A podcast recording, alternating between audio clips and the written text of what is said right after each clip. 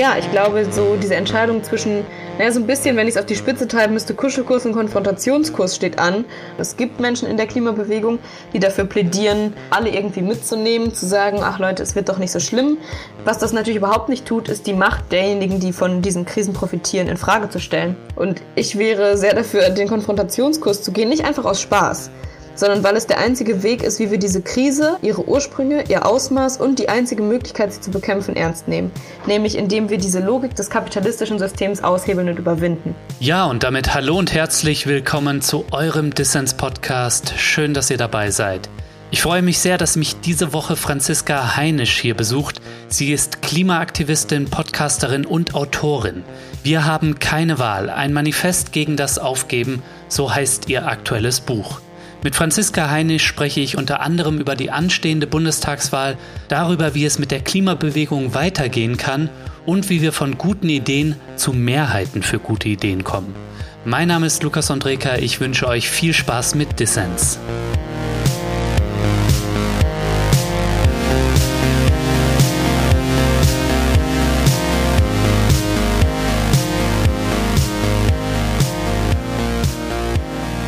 Franziska, schön, dass du beim Dissens-Podcast dabei bist. Hi, danke für die Einladung. Ja, wir stehen kurz vor der Bundestagswahl und die Wahl ist natürlich eine Klimawahl. Wie könnte es anders sein? Franziska, für dich als Klimaaktivistin, was steht auf dem Spiel?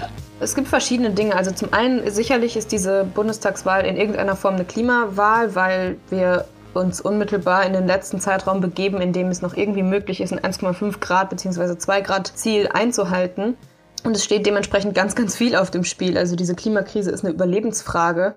Und insofern könnte die Herausforderung größer nicht sein. Und gleichzeitig die Bundestagswahl als Klimawahl zu bezeichnen, das passiert ja häufig, um dann zu sagen, wir können noch alles herumreißen. Da sehe ich die Bundestagswahl mhm. nicht. Also wenn ich sie einordnen müsste, würde ich sagen, es entscheidet sich schon, welche Interessen wie Vorrang haben in diesem Land politisch. Also ob man wirklich nur sich an der fossilen Industrie orientiert oder ob Umverteilung und ein Aufbruch beim Klima wieder auf die Agenda kommen und gleichzeitig sehen wir gerade keine Partei, die ernsthaft wirklich auf Konfrontationskurs mit den fossilen Industrien geht, wie wirklich einen Klimaplan hat, der eben diese 1,5 Grad noch wahrscheinlich macht. Und das heißt, insofern ist diese Bundestagswahl sicherlich nicht das Ereignis, an dem wir uns aufhängen können, wenn wir über die Bekämpfung der Klimakrise sprechen. Ja, ich habe jetzt äh, vor kurzem auch vom Konzeptwerk Neue Ökonomie, die auch mal hier im Podcast zu Gast waren, zu einem anderen Thema. Die haben die Wahlprogramme der Parteien aus Klimagerechtigkeitsperspektive sich angeschaut. Ich weiß nicht, mhm. ob du das gesehen hattest. Mhm. Und da ist wenig überraschend rausgekommen, dass keine der Parteien da auf einem Klimagerechtigkeitspfad ist und das alle vier Jahre mal wählen zu gehen, das wird jetzt das Klima nicht retten. Aber es macht dann vielleicht doch einen Unterschied, welche Parteien die nächste Regierung stellen. Also welchen Unterschied könnte das aus deiner Sicht machen? Ja, in dieser Analyse hat man ja schon einfach gesehen, je liberaler und je wirtschaftsfreundlicher und je zugewandter der fossilen Industrie, desto klimaunfreundlicher, aber auch desto unsozialer sind die Programme. Also äh, FDP und CDU sind da wenig überraschend ganz hinten und die Linke ist am weitesten vorne, was den Klimagerechtigkeitsplan angeht, meine ich. Und so gestaltet sich dann dementsprechend auch. Das heißt, ich würde sagen, wenn wir einen wenn wir progressive Politik wollen, wenn wir eine Chance wollen auf eine Art von Green New Deal, der eben Umgestaltung von Industrie verbindet mit auch einem Klimaplan, der nicht einfach nur überall jetzt CO2 einpreist und irgendwie dem, dem Klima plötzlich einen Preis gibt und dann ist alles gut, sondern der wirklich auch auf Umverteilung setzt und der versucht, aus einem Klimaplan auch einen Sozialplan zu machen, dann ist eine rot-rot-grüne Regierung oder rot-grün-rote Regierung da sicherlich so das geringste Übel, wenn man so sagen will, oder die größte Hoffnung, je nachdem, wie man jetzt auf diese Wahl blickt. Mhm. Und dann müssen wir einfach sagen, auch darüber hinaus aus einer Klimagerechtigkeitsbewegung entscheidet sich daran ja auch, wo gegebenenfalls Parteien, auch parlamentarische Verbündete sein können, punktuell. Also wenn wir zum Beispiel eine äh, rechtskonservative Regierung haben, dann wird auch die Kriminalisierung von Klimaprotesten, die Kriminalisierung von politischem Protest rund um das Klima, aber auch rund um Sozialthemen immer schlimmer werden. Das heißt, es ist nicht nur das Klimathema im Kern, sondern es ist dann eben auch die Frage, wie mit Protest umgegangen wird, wie Befugnisse zum Beispiel von Polizei und Co. ausgeweitet werden, wie auch fossile Interessen immer weiter verankert werden. Also da sehen wir sicherlich schon Unterschiede und ich würde sagen, eine rot-grün-rote Regierung ist da in jedem Fall diejenige, die noch am meisten Hoffnung stiftet. Aber wenn wir uns dann ansehen, wie eben Olaf Scholz als jetzt oberster Vertreter in diesem Wahlkampf der SPD und die SPD als Gesamte in den letzten Jahren Politik gemacht hat, wie die Grünen sich in großen Teilen dann doch industriepolitisch nicht von den Aussagen von einem Armin Laschet so unterscheiden, außer dass sie eben es in vernünftigere und schönere Narrative zu packen scheinen, dann müssen wir schon noch sagen, das ist jetzt nichts, wo wir aufhören können, klimamäßig zu kämpfen und auch für Soziales nicht aufhören zu kämpfen. Was ich als weiteren Punkt noch vielleicht ergänzen würde als letztes, ich höre von ganz, ganz vielen jetzt, die vorher zum Beispiel CDU gewählt haben, dass sie jetzt zu den Grünen wechseln, um eben ja, eine progressive Regierung irgendwie zu ermöglichen, einen Aufbruch. Ich glaube, die Grünen profitieren vor allem davon, dass das Grün im Namen steht gerade. Und jetzt ist eben die Frage, wie es tatsächlich auch ermöglicht werden kann, vielleicht ein rot-grün-rotes Bündnis zu machen.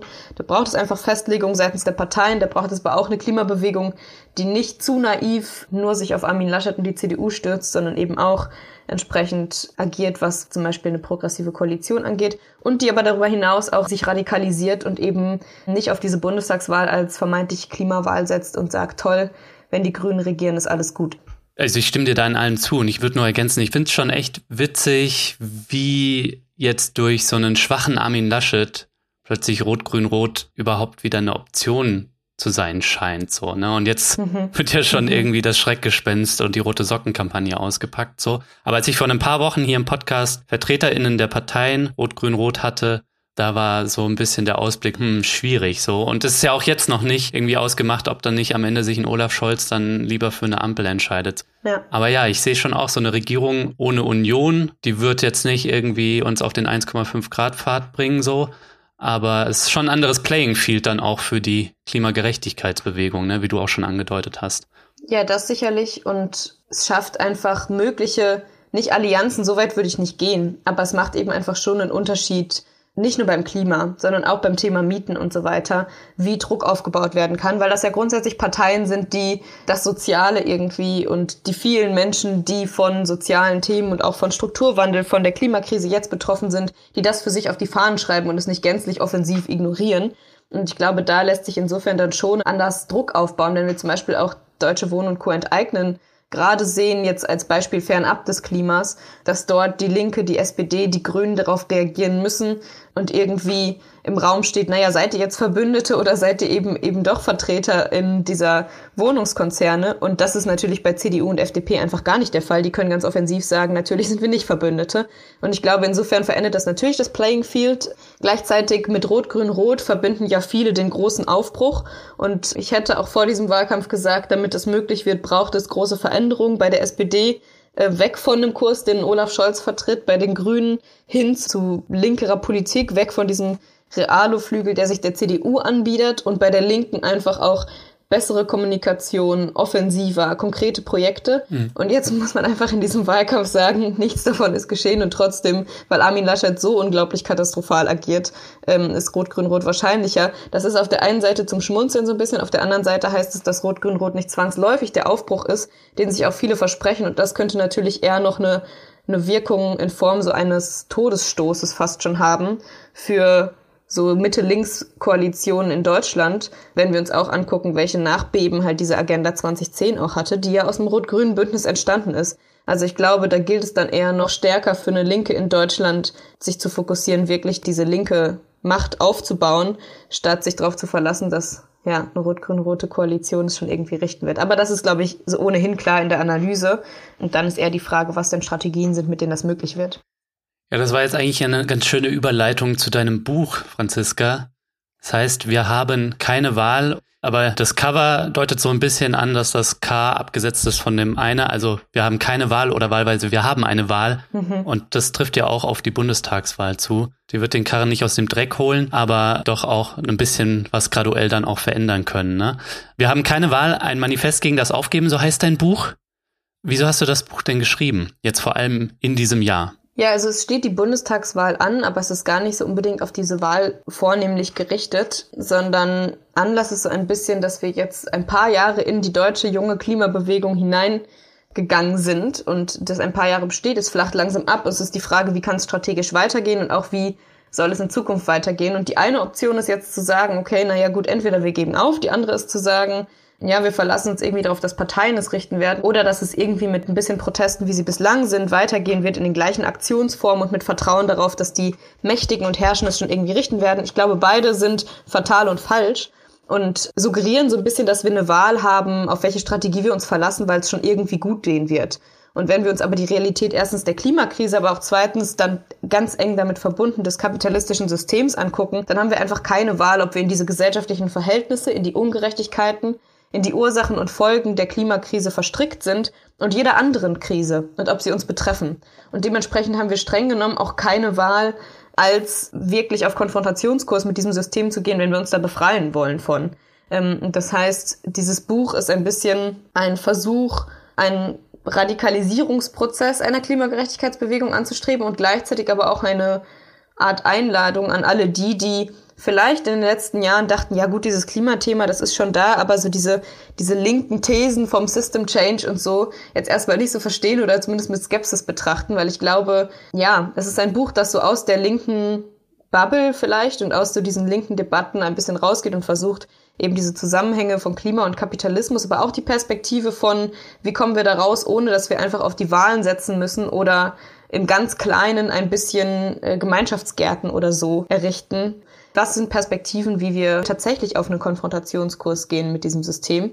Darin steckt natürlich viel meiner eigenen Wut und meiner auch eigenen Lernprozesse über die letzten Jahre und aber vor allen Dingen auch immer noch die Hoffnung, dass im Kern tatsächlich antikapitalistische Kämpfe, auch klassenkämpferische Perspektiven, vielleicht sogar sozialistische Perspektiven, oh Schreck, äh, tatsächlich Mehrheiten gewinnen können. Und es ist ein bisschen ein Versuch, äh, in diese Richtung vorzustoßen. Ja, voll. Wir wollen über all das auch noch sprechen. Jetzt hat mich aber kurz interessiert von dir.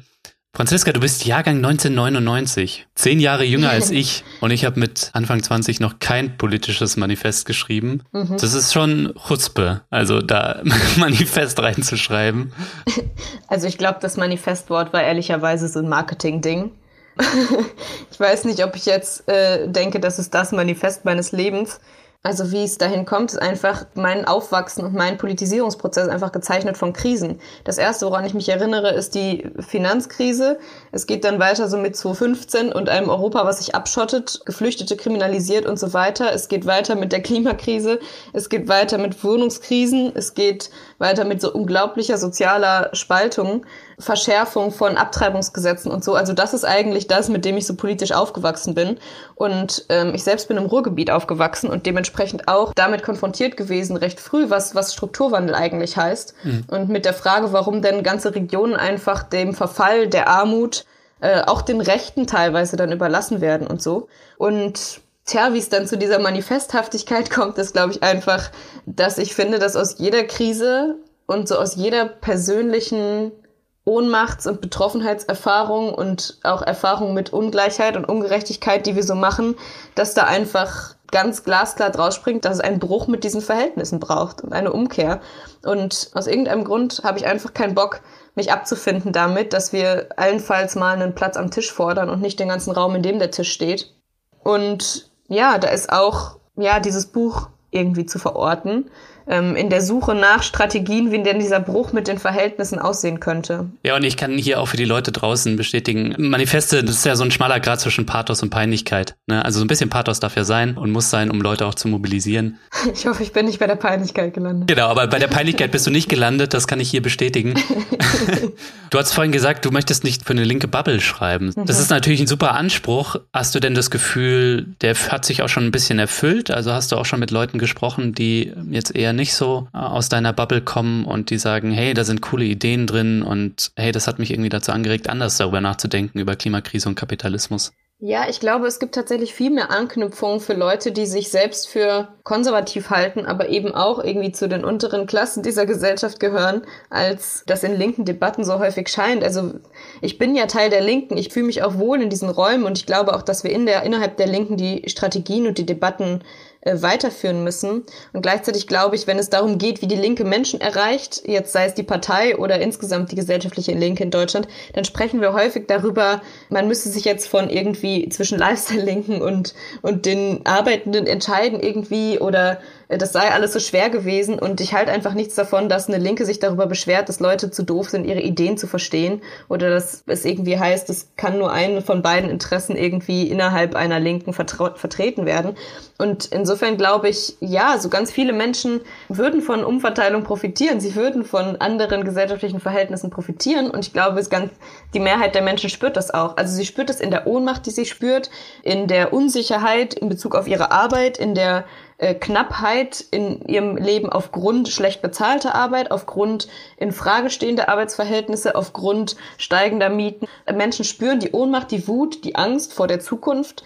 Und das alles wäre Anknüpfungspunkt für linke Debatten. Und ich habe mhm. mit vielen Leuten gesprochen, die irgendwie gar nicht so unbedingt sich selbst als links definieren würden und die dann so Sitze rausgehauen haben, wie das klingt irgendwie nach einem Sozialismus, aber vielleicht ist das gar nicht so schlecht dann denke ich, okay, dann ist es irgendwie gelungen, zu sagen, wie Klima und Kapitalismus zusammenhängen und gleichzeitig das aber aus einer Haltung zu machen, wo es eben nicht schon alles klar sein muss und man sich nur noch über die ganz kleinen Einzelheiten streitet, sondern wo es nochmal ganz grundlegend auch besprochen wird. Ich finde, wir sehen aber auch bei allen möglichen Punkten, wo es gerade einen Aufbruch gibt, also sei das jetzt Klimaaktivistinnen, die sich mit Arbeitenden bei Bosch verbünden, seien das Klimaaktivistinnen, die mit Verdi zusammen Kampagnen machen. Sei das DW enteignen, eine Initiative, die wahnsinnig viele Menschen anspricht, wo man gerade vielleicht nicht gedacht hätte, okay, das ist jetzt die Speerspitze der Menschen, die für Enteignung kämpfen und so. Da sehen wir doch, es geht, wenn wir konkrete Projekte haben, wenn wir tatsächlich auch vor Ort sind, wenn wir tatsächlich Angebote machen. Ich glaube, so die Art, wie wir sprechen, die Orte, wo wir sprechen und aber dann konkrete Projekte, die in die Lebenswelt von Menschen eindringen, das ist so der Weg, das heißt, das Buch ist eins davon und ich glaube schon, dass es das in Teilen schafft, aber es kann da definitiv nicht aufhören, klar. Ja, ich sag mal so, die gesellschaftliche Link muss definitiv besser darin werden, mehr Menschen mit ihren Inhalten zu erreichen. Franziska, wenn du von einem Wir sprichst, da habe ich mich gefragt, wen meinst du eigentlich damit und wen meinst du damit nicht? Ja, ich glaube, also wer nicht gemeint ist, sind diejenigen, die diese Verhältnisse, wie sie halt gerade sind, abstützen. Also seien das liberale, rechte, konservative PolitikerInnen, seien das Menschen, die eine massive ökonomische und politische Macht haben und sie eben einsetzen, wie sie einsetzen, Lobbyverbände und Co-Wohnungskonzerne. Also die dürfen sich ruhig alle nicht angesprochen fühlen. Ich glaube, das Wir ist ein Vorgriff eher auf ein Wir, wie ich es gern hätte.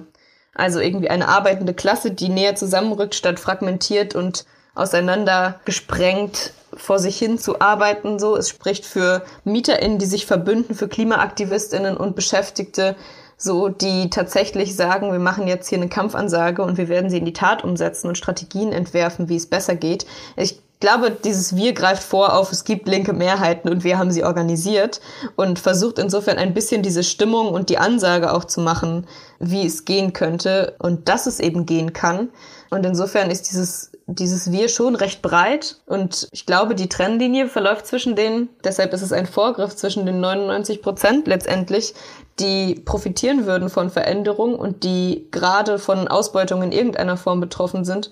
Und so den 1 oder 0,1 Prozent, wie auch immer man es denn dann lesen will, die einfach politische, ökonomische Macht bündeln und massiv von den Verhältnissen, wie sie sind, profitieren.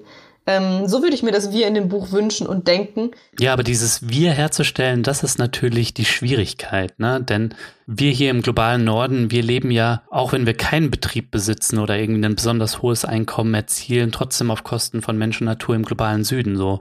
Und das ist nur eine der vielen Spaltungen, ne? Also wie kann das aus deiner Sicht gelingen, diese Spaltungen aufzuheben? Ja, ich glaube, diese aktuelle Organisierung eben rund um Beschäftigte im ÖPNV, Klimaaktivistinnen und Verdi, die Verbindung zwischen Klimaaktivistinnen und Beschäftigten bei Bosch, das sind so, das sind so kleine Aufbrüche. Und ich glaube aber im Großen und Ganzen müssen wir im globalen Sinne sehen, dass es einfach ganz krasse andere Beispiele gibt. Also so Allianzen in Chile haben Proteste begonnen mit Preiserhöhungen im ÖPNV und sind geendet mit einer Infragestellung eines gesamten neoliberalen Regimes und mit einem Verfassungsreferendum. Da haben sich Klimaaktivistinnen, Schülerinnen, Studentinnen, feministische Gruppen verbündet mit Gewerkschaften, mit den Arbeitenden. Es gab den ersten Generalstreik seit den 80ern. Also solche Dinge. Ich glaube, dass konkret in Punkten der Energiewende und der Mobilitätswende und dann eben der Frage von, wie sieht Arbeiten und unser Verhältnis zur Arbeit heute und morgen aus, dass da an konkreten Sachen auch diese Spaltung der arbeitenden Klasse aufgehoben werden kann, sei es die im globalen Norden und globalen Süden, aber auch untereinander. Mhm. Auch diese vermeintliche Spaltung zwischen eben den von Ökologie angetriebenen und denjenigen, denen es um ihre Arbeitsverhältnisse und Arbeitsbedingungen geht, also wir hatten zum Beispiel die Automobilindustrie ganz lange als Anknüpfungspunkt für gewerkschaftliche Organisierung und Arbeitskämpfe, weil das eben ein Ort war, wo ganz viel Infrastruktur zusammenlief und dementsprechend auch eine große Macht der Arbeitenden und Beschäftigten war.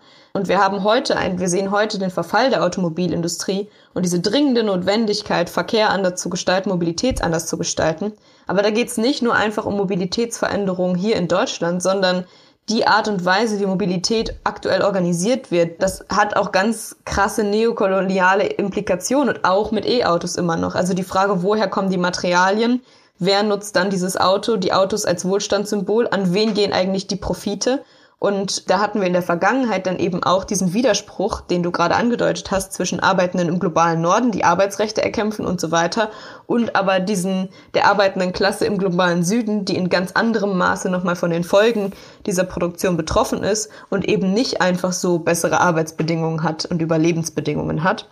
Und ich glaube aber in dem Moment, wo wir heute Proteste tatsächlich internationalistisch und transnational dann organisieren, das heißt über Grenzen hinweg und an die Verursachenden rangehen und an die Verantwortlichen in diesem System, da können wir eben auch Kämpfe verbinden. Also dekoloniale Kämpfe, feministische Kämpfe, ökologische Kämpfe und aber dann eben auch soziale Kämpfe. Und all das würde ich dann zusammennehmen als Klassenkämpfe im 21. Jahrhundert.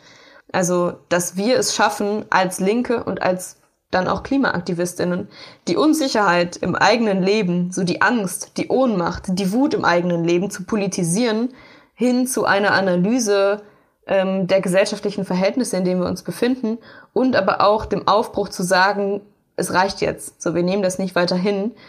Diesen Gang des Üblichen, was Proteste, was Allianzen in diesen Protesten und so angeht, zu durchbrechen und auch nicht schon vor der eigenen Radikalität zurückzuschrecken und wirklich zu sagen, okay, wir gehen auf Konfrontation. Ich glaube, das sind so Schlüssel, Schlüsselpunkte, worüber wir anknüpfen können und ähm, Strategien weiterentwickeln müssen, aber auch.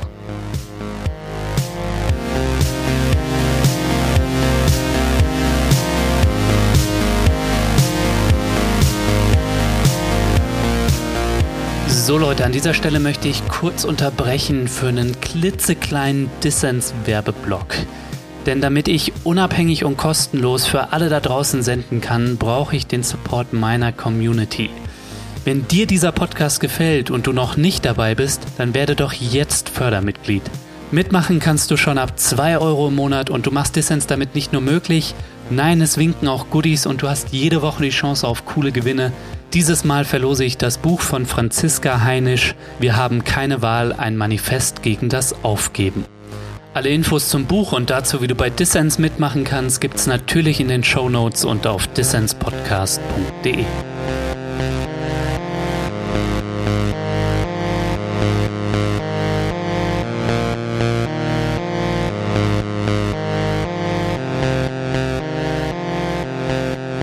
hörst den Dissens Podcast. Zu Gast ist die Klimagerechtigkeitsaktivistin Franziska Heinisch aus Berlin. Franziska, mich hätte dein Blick auf die Gewerkschaften vor allem in der Autoindustrie, der deutschen Schlüsselindustrie interessiert. Denn ich finde, die Gewerkschaften könnten natürlich eine Schlüsselrolle in der klimagerechten Konversion der Autoindustrie einnehmen.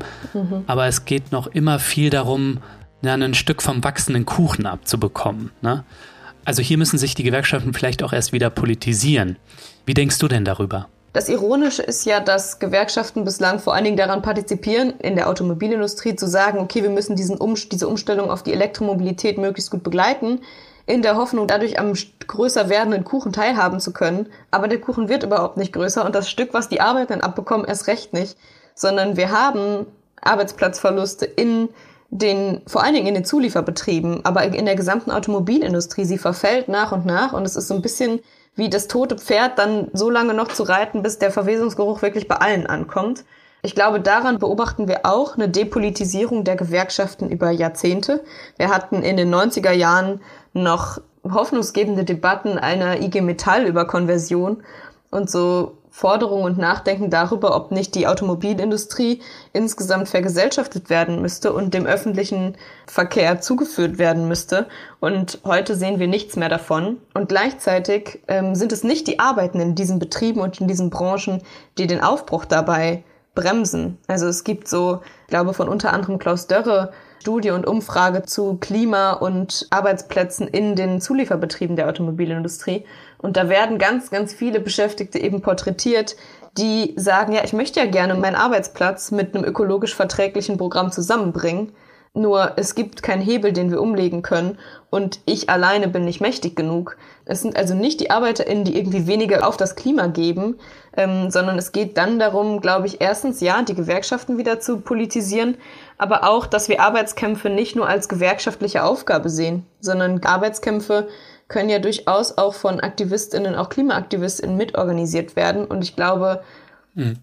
gerade das Mittel des Streiks müssen wir auch tatsächlich nochmal wieder erweitern. Also das ist dann im Betrieb im Einzelnen natürlich.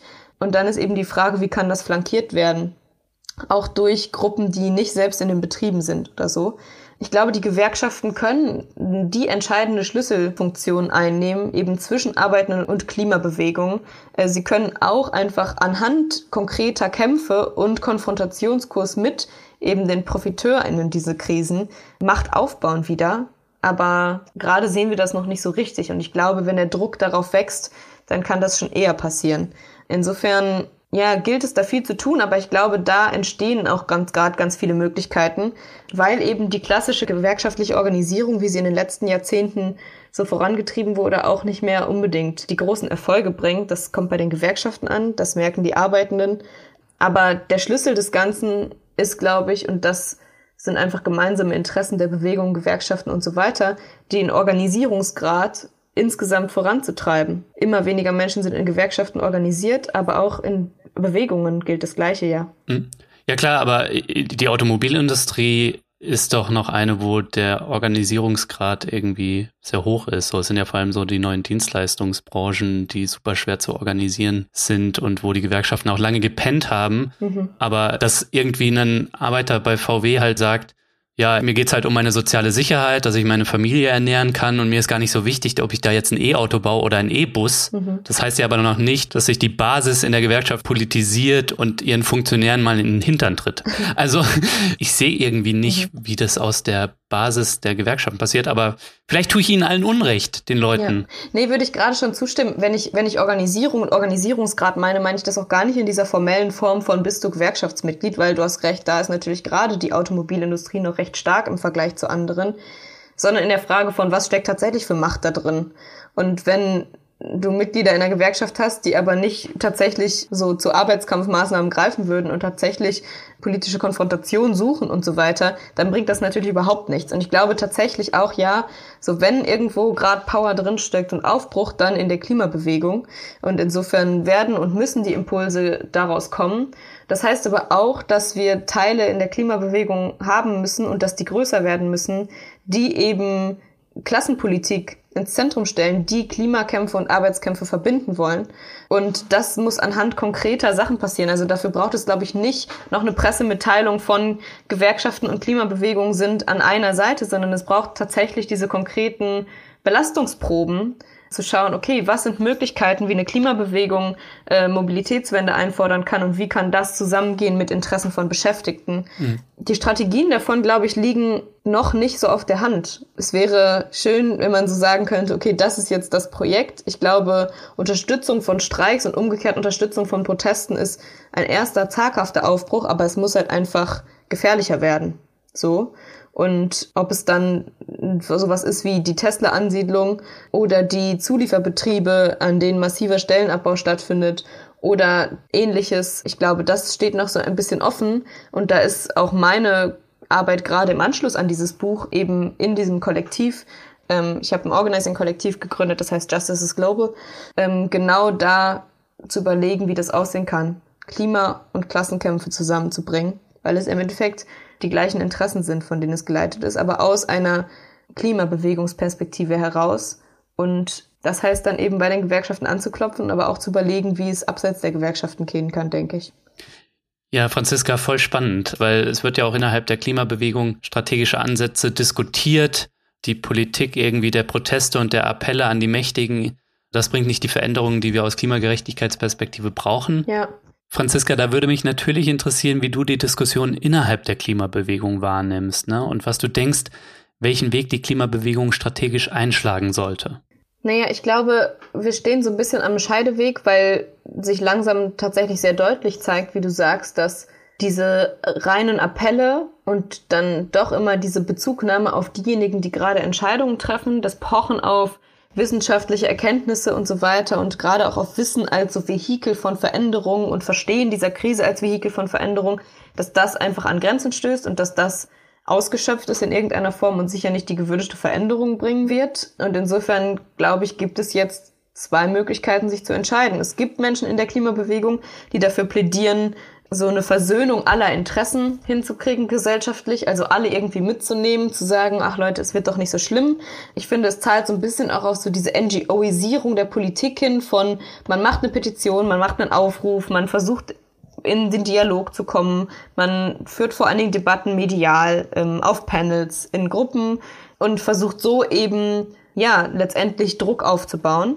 Was das natürlich überhaupt nicht tut, ist die Macht der Entscheidenden in diesem System und derjenigen, die von diesen Krisen profitieren, in Frage zu stellen und in irgendeiner Form äh, verändern zu wollen. Und insofern, ich glaube, es ist wenig überraschend, aber so bevorzuge ich die andere Entscheidung, nämlich tatsächlich diese Veränderung selbst in die Hand zu nehmen und dieses kapitalistische System und auch die Forderung nach einem System Change ernst zu nehmen und die Frage danach ins Zentrum stellen, so wo es eigentlich angreifbar ist und wie sich eigentlich Allianzen schaffen lassen zwischen verschiedenen Kämpfen.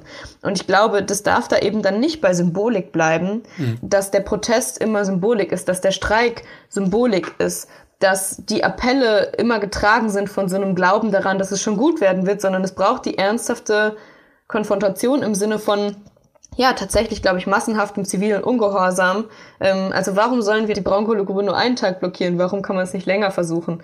Tatsächlich Angriffe an Stellen, wie zum Beispiel in den einzelnen Betrieben über Streiks und so weiter, wo eben Potenzial ist, tatsächlich dann was zu verändern. Und wenn wir uns anschauen, was erfolgreich war an Protesten und an Veränderungen in der Vergangenheit, dann war das eben ganz häufig indigene Gruppen, die immer und immer wieder die Orte, an denen Pipelines gebaut wurden, angegriffen haben, bis sie schließlich äh, dort einfach nicht mehr gebaut wurden. Dann waren das ähm, zum Beispiel Menschen, die gesagt haben, ich gehe in den Hambi und ich gehe in den Dani und ich bleibe dort und stelle mich mit allem, was ich habe und mit enormem Risiko dem entgegen, was dort versucht wird durchzusetzen. Ja, ich glaube, so diese Entscheidung zwischen, naja, so ein bisschen, wenn ich es auf die Spitze treiben müsste, Kuschelkurs und Konfrontationskurs steht an. Und ich wäre sehr dafür, den Konfrontationskurs zu gehen, nicht einfach aus Spaß, sondern weil es der einzige Weg ist, wie wir diese Krise, ihre Ursprünge, ihr Ausmaß und die einzige Möglichkeit, sie zu bekämpfen, ernst nehmen. Nämlich indem wir diese Logik des kapitalistischen Systems aushebeln und überwinden. Und indem wir die Macht derer, die jahrzehntelang, jahrhundertelang entschieden haben, in Frage stellen und es endlich anders machen und tatsächlich Macht verschieben von wenigen zu vielen. Das ist, glaube ich, die Entscheidung, die ansteht. Und das ist aber auch, wo sich eine Klimagerechtigkeitsbewegung entscheiden muss, anhand ihrer Strategien. Und letzteres hieße aber auch nicht, jetzt sich zu einer ultraradikalen kleinen Gruppe zu entwickeln, der sich niemand mehr anschließen kann, sondern heißt, glaube ich, einfach klügere Strategien zu entwerfen und aus dem, was wir jetzt über Jahre gelernt haben, tatsächlich Veränderungen resultieren zu lassen in der eigenen Strategie und dann aber auch in der Frage, wie es in Zukunft weitergeht. So in diesen Konfrontationen entsteht auch Potenzial, tatsächlich, dass Menschen sich politisieren aber ich glaube, dieses Verständnis davon, dass Protest immer abschreckt, diejenigen, die eigentlich gern Friedlichkeit in ihrem Leben haben, das ist eine falsche. Und insofern, ja, glaube ich auch durchaus, dass direkte Aktionen Anknüpfungspunkte bieten für Menschen, Kontakt zu kriegen zu überhaupt politischen Protest in irgendeiner Form. Aber mein Gefühl ist, sowas muss ja dann tatsächlich nicht von kleineren Gruppen kommen, also nicht irgendwie so aus dieser Bubble um Ende Gelände, Sand im Getriebe, you name it, sondern eigentlich so aus Fridays for Future. Wie ist da denn dein Eindruck? Also Kapitalismuskritik, System Change, das ist ja schon auf einer, sage ich mal, oberflächlichen oder rhetorischen Ebene angekommen. Mhm. Aber wenn man sich jetzt zum Beispiel anschaut, wenn es darum geht, irgendwie, wie kann eine sozial-ökologische Transformation gelingen, da sind es dann oft irgendwie so Rezepte grünen Kapitalismus, die dann präsentiert werden. Und auch bei den Protesten ist man da sich nicht immer eins, ne? Also wie radikal es denn sein darf. Also mhm. findet da gerade irgendwie so einen so einen Shift statt so in die Richtung, die du dir da vorstellst, also so ein Radikalisierungsprozess oder wie beobachtest du das? Ich glaube, das ist noch nicht so ausgemacht. Ich würde sagen, gegenwärtig beobachtet ich in allen Gruppen der Klimagerechtigkeitsbewegung genau diese Debatte, in welche Richtung es weitergehen soll. Ob man auf Parteipolitik setzt, auf so, ein, so eine Appellfunktion oder ob man eben ja diesen anderen Weg wählt des Protests, der über Symbolik hinausgeht, auch des zivilen Ungehorsams und so weiter. Und eben dann auch ja Allianzen weniger rhetorisch als tatsächlich praktisch sucht. Ich glaube insofern so, es ist nicht ausgemacht, wie es weitergeht. Es findet aber in allen Gruppen diese Debatte statt und dementsprechend auch Entscheidungen in unterschiedliche Richtungen. Ich glaube, die Kraft letztendlich kann tatsächlich daraus erwachsen, dass verschiedene Initiativen entstehen. Also diese, diese Ansätze, die ich genannt habe, das waren ja nie große Ansagen im Sinne von, das machen jetzt alle in dieser Gruppe oder alle in jener Gruppe. Aber gerade weil es einmal was Konkretes gab, sind dann auch wieder Allianzen entstanden, sei es im, im Dunny zwischen Fridays for Future Ende Gelände und anderen Gruppen oder sei es dann eben in Protesten rund um die IAA, sei es in Protesten mhm. jeglicher Form. Das heißt, ich würde sagen, der Weg ist eher, dass tatsächlich verschiedene Dinge angestoßen werden, verschiedene konkrete Konflikte mit Strategien eingegangen werden und sich anhand dessen dann Allianzen entwickeln und anhand dessen auch wieder größere Mengen von Menschen reinorganisiert werden. Also eher so ein, ja, so ein gesamtes Rumoren an allen möglichen Stellen. Und ich glaube, das ist so die Phase nach den riesigen kollektiven Protesten, die gerade anbricht, aus denen dann wieder riesige kollektive Proteste werden können. Aber glaube, jetzt gerade geht es darum, dass die Proteste der letzten Jahre und die Entwicklung der letzten Jahre über einsickert in tatsächliche Strukturen und tatsächliches Rumoren. Insofern würde ich schon sagen, es können einzelne Gruppen sein oder auch Teile von Gruppen, die bestimmte Dinge anstoßen, weil es eben gilt, dieses Rumoren aufrechtzuerhalten oder tatsächlich so zu versuchen, kleine Löcher in die Mauern dieses großen Systems einzuschlagen, wenn man es mal mit ganz viel Pathos bedecken will. Mhm. Hier sind jetzt bestimmt einige Leute, die uns zuhören, ähm, die sicher nicht so politisiert sind wie du. Und die fragen sich vielleicht, was kann ich denn tun? Und vielleicht sind das auch Leute, die, um mal den Untertitel deines Buches, um an den anzuknüpfen, Manifest gegen das Aufgeben, die vielleicht schon so ein bisschen in so einen Pessimismus und dann im schlechtesten Fall so einen Zynismus verfallen sind und sich so irgendwie von diesen politischen Fragen, die uns ja alle betreffen, zurückziehen und so vielleicht denken, nach mir die Sinnflut so. Also mhm. ist natürlich uncool, aber vielleicht kann man es ja verstehen, ne? Diese Mutlosigkeit und diese Ohnmacht, die die Leute verspüren. Und du hast in deinem Buch das schöne Kapitel Anleitung zum Aufstand, wie wir Macht erlangen und Veränderungen bewirken. Was ist deine Anleitung für den Aufstand und was heißt das für die Leute da draußen? Mm, das Ganze knüpft erstmal an, glaube ich, an diese konkreten Erfahrungen von Ohnmacht und aufgeben wollen, die ganz viele Menschen ja haben und die wo ich nicht sagen würde, ach, so shame on you, ihr zieht euch zurück, sondern wo es eher darum geht, anzuerkennen, dass sich durch Zurückziehen einfach nicht ändert. Und die andere Option ist, dass wir tatsächlich was gegen machen. Ja, das ist vor allen Dingen in linken Kreisen was, was debattiert wird als Strategie, wie das denn jetzt alles funktionieren kann und wie tatsächlich Veränderung möglich wird. Ich glaube, das Stichwort ist Organisierung. Und so eine These, die ich aufstellen würde, ist, dass diese Strategien der Advocacy und der Mobilisierung, ich erkläre das gleich, anders als die Organisierung einfach nicht langfristige Veränderungen bringen können und nicht bringen werden und insofern viele Menschen sich organisieren müssen. Advocacy ist so dieses Fürsprache, dass wenige Menschen eigentlich versuchen, mit EntscheiderInnen in Dialog zu treten und dadurch Veränderungen zu bewirken. Und es stellt aber erstens, das habe ich vorhin schon mal angedeutet, nicht die Macht in Frage, die diese Menschen haben. Es will keine Macht verschieben und es ist natürlich dementsprechend, weil es nicht auf Konfrontation geht, beschränkt auf sehr graduelle Veränderungen. Mhm. Dann gibt es die Strategie der Mobilisierung. Das setzt schon nicht nur auf wenige Menschen, die in den Dialog treten, sondern auf die breite Masse, die protestiert, die irgendwie partizipiert.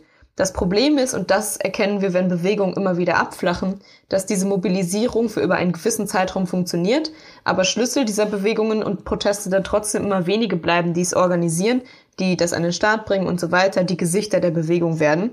Und dadurch fängt es nicht so richtig an, weiter groß zu werden und tatsächlich ein mittel- bis langfristiges Bedrohungsszenario aufzumachen und ist dadurch auch nicht so richtig in der Lage, nicht nur zu reagieren im Sinne von, ihr habt was gemacht, wir finden das blöd, jetzt protestieren wir, sondern zu agieren im Sinne von, wir entwerfen eigene Strategien, wir entzünden die Konflikte, wir machen die Ansagen. Das ist die Strategie der Organisierung, die das kann, wo es darum geht, dass viele Menschen Verantwortung übernehmen, viele Menschen in Strukturen reinkommen, dort wachsen und dadurch ein ständiger Wachstums- so Graswurzelprozess entsteht, der tatsächlich bedrohlich sein kann. Und ich würde sagen, wenn es konkret darum geht, wie das dann sich auswirken kann in konkrete Strategien und so weiter, dann haben wir ja schon so ein paar Kriterien besprochen, die ich irgendwie entscheidend finde. Also diese konkreten Konflikte, dass tatsächlich die Lebenswelt von Menschen verändert, dass sie tatsächlich auch gewinnbar sind und aber tatsächlich Macht verschieben wollen und auf Konfrontation gehen. Das Wort Konfrontation ist wahrscheinlich das am meisten gefallen in dieser letzten Stunde. und jetzt geht es jetzt ein bisschen um die Frage, okay, was hat das denn mit den einzelnen Menschen zu tun? Und ich glaube, es ist tatsächlich, sich konkreten Initiativen anzuschließen. Also jetzt gerade noch besteht die Chance, auch wenn es nicht das Klima ist, bei Deutsche Wohnen und Co. enteignen am Start zu sein. Das ist, glaube ich, die bedeutendste linke Initiative und vielversprechendste so der letzten Jahre. Und ansonsten würde ich aber auch sagen, sich konkreten Protesten anschließen und sei es regionalen Initiativen oder größeren. Aber tatsächlich dieses Stichwort der Organisierung im Hinterkopf zu halten und wenn man denn schon mal einmal drinsteckt, sich auch vertieft damit auseinanderzusetzen.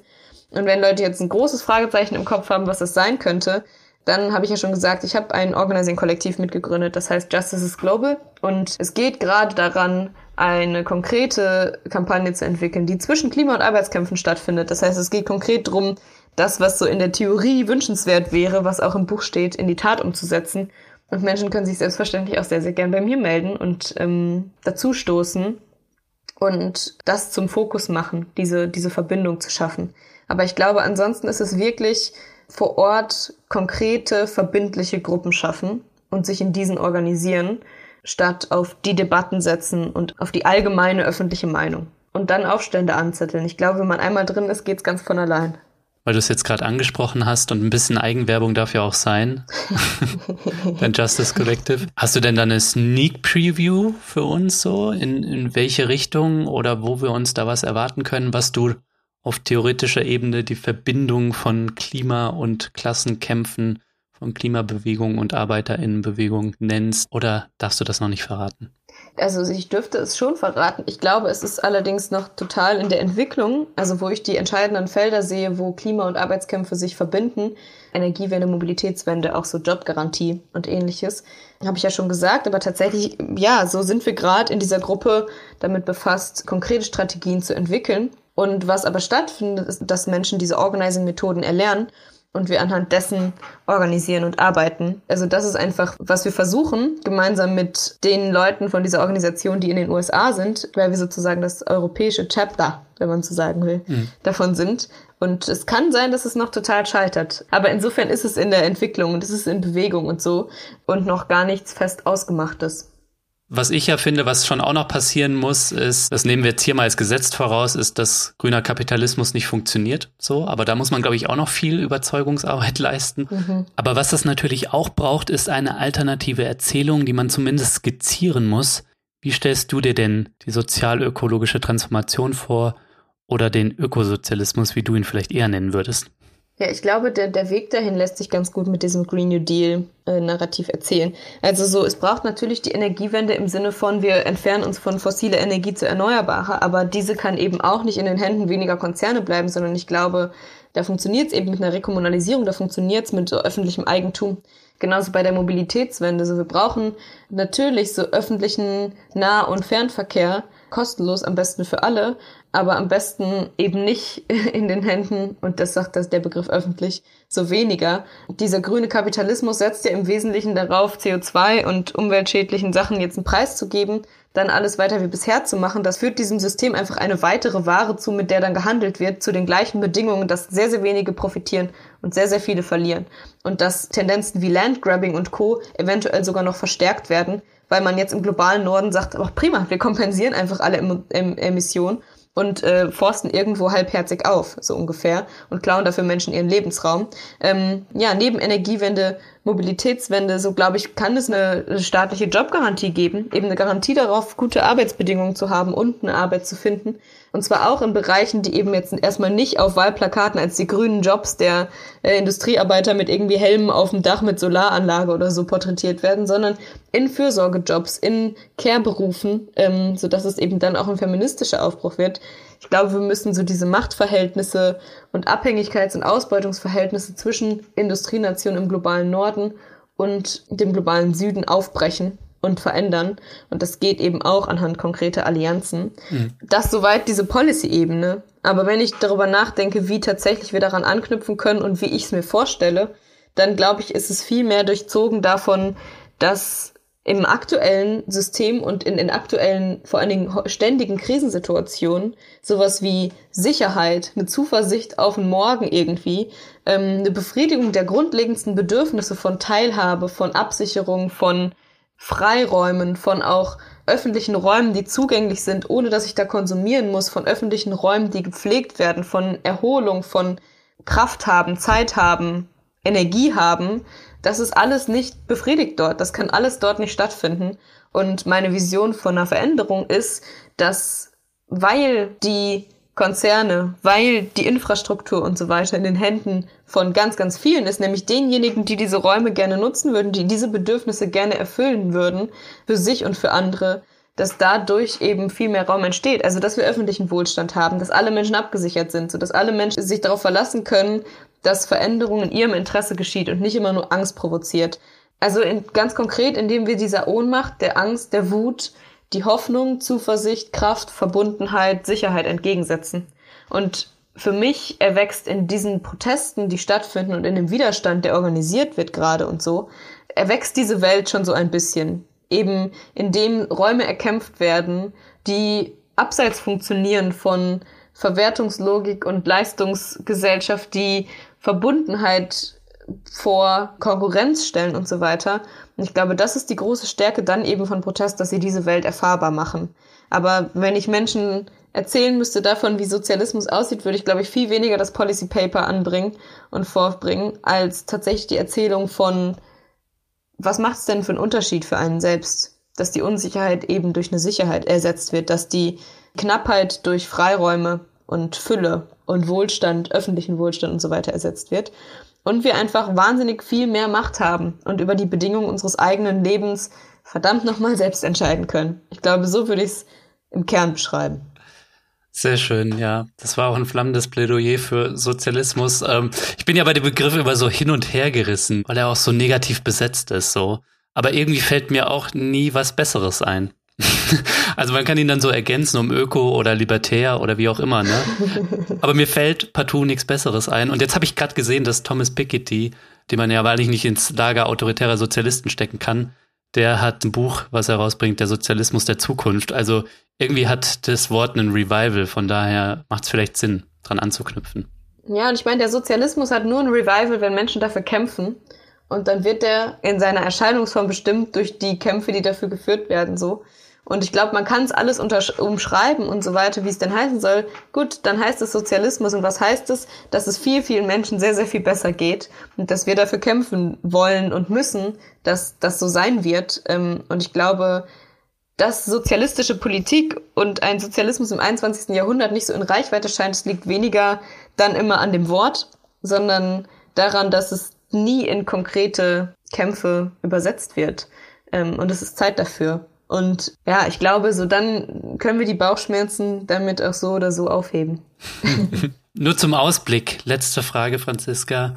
Wenn man sich die Verhältnisse so anschaut, ja, realistisch, dann gibt es ja genug Grund für Pessimismus, ne? Und du beschreibst in deinem Buch, ähm, wir haben keine Wahl, auch die Gefühle von Ohnmacht, Angst und Hoffnungslosigkeit. Wie gehst du denn mit diesen Gefühlen um und was macht dir eigentlich Hoffnung? Wie ich damit umgehe, unterschiedlich. Manchmal erschlägt es mich, wie alle anderen auch, und dann schaffe ich aber immer häufiger, mich auf Grundlage dessen zu verbünden und genau diese Gefühle eigentlich zum Ausgangspunkt zu machen von dem, was mir Kraft gibt, nämlich was dagegen zu tun. So, und was dagegen tun zu wollen und mich mit Menschen zusammenzutun, denen es ähnlich geht, drüber sprechen und vor allen Dingen aber dann auch Zeit in Räumen verbringen, die irgendwie dem schon eine Ahnung von dem, wie es auch sein könnte, entgegensetzen für mich tatsächlich Hoffnung gibt mir die Menschen, mit denen ich eben schon verbunden bin, mit denen ich organisiere, mit denen ich überlege, wie es gehen könnte, dass auch immer mehr Menschen einfach sagen, fuck it, so kann es nicht mehr weitergehen. Und ich glaube, Hoffnung macht mir, dass wann immer man wirklich dahin kommt zu sprechen darüber, was uns eigentlich wichtig ist und wo wir hinwollen, ich mit ganz, ganz vielen Menschen eine riesige Schnittmenge spüre. Und die schreit nach Veränderung und die schreit nach die Verhältnisse zum Tanzen bringen. Das macht mir Hoffnung. Und einfach dieses Wissen und der Glauben daran, dass es wirklich anders gehen kann. Dass es keine Sache der Unmöglichkeit ist, sondern eine Frage der Macht. Und Macht können wir aufbauen. Franziska, vielen Dank, dass du dir die Zeit genommen hast, dass du hier warst. Ich habe sehr viel gelernt. Das wird, glaube ich, auch den Leuten da draußen so gehen. Danke dir. Danke dir für die Einladung.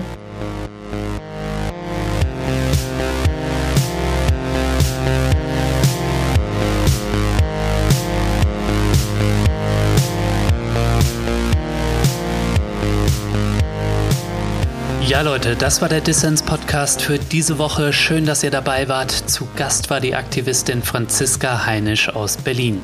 Wenn ihr mehr über Franziska oder ihre Arbeit erfahren wollt, dann schaut doch mal in die Show Notes. Da habe ich jede Menge Wissenswertes verlinkt. Und was ihr dort auch findet, sind Infos dazu, wie ihr bei Dissens mitmachen könnt. Denn damit ich kostenlos und unabhängig für alle Leute da draußen senden kann, bin ich auf den Support einer möglichst großen Community angewiesen. Wenn ihr noch nicht Fördermitglied von Dissens seid, dann schließt doch jetzt eine Mitgliedschaft ab. Das geht schon ab 2 Euro im Monat. Und ihr tut damit nicht nur etwas Gutes, nein, ihr habt auch Woche für Woche die Chance auf coole Gewinne. Dieses Mal verlose ich das Buch von Franziska Wir haben keine Wahl, ein Manifest gegen das Aufgeben. Ja, das war es dann auch von mir soweit. Bleibt nur noch zu sagen, danke fürs Zuhören und bis zum nächsten Mal.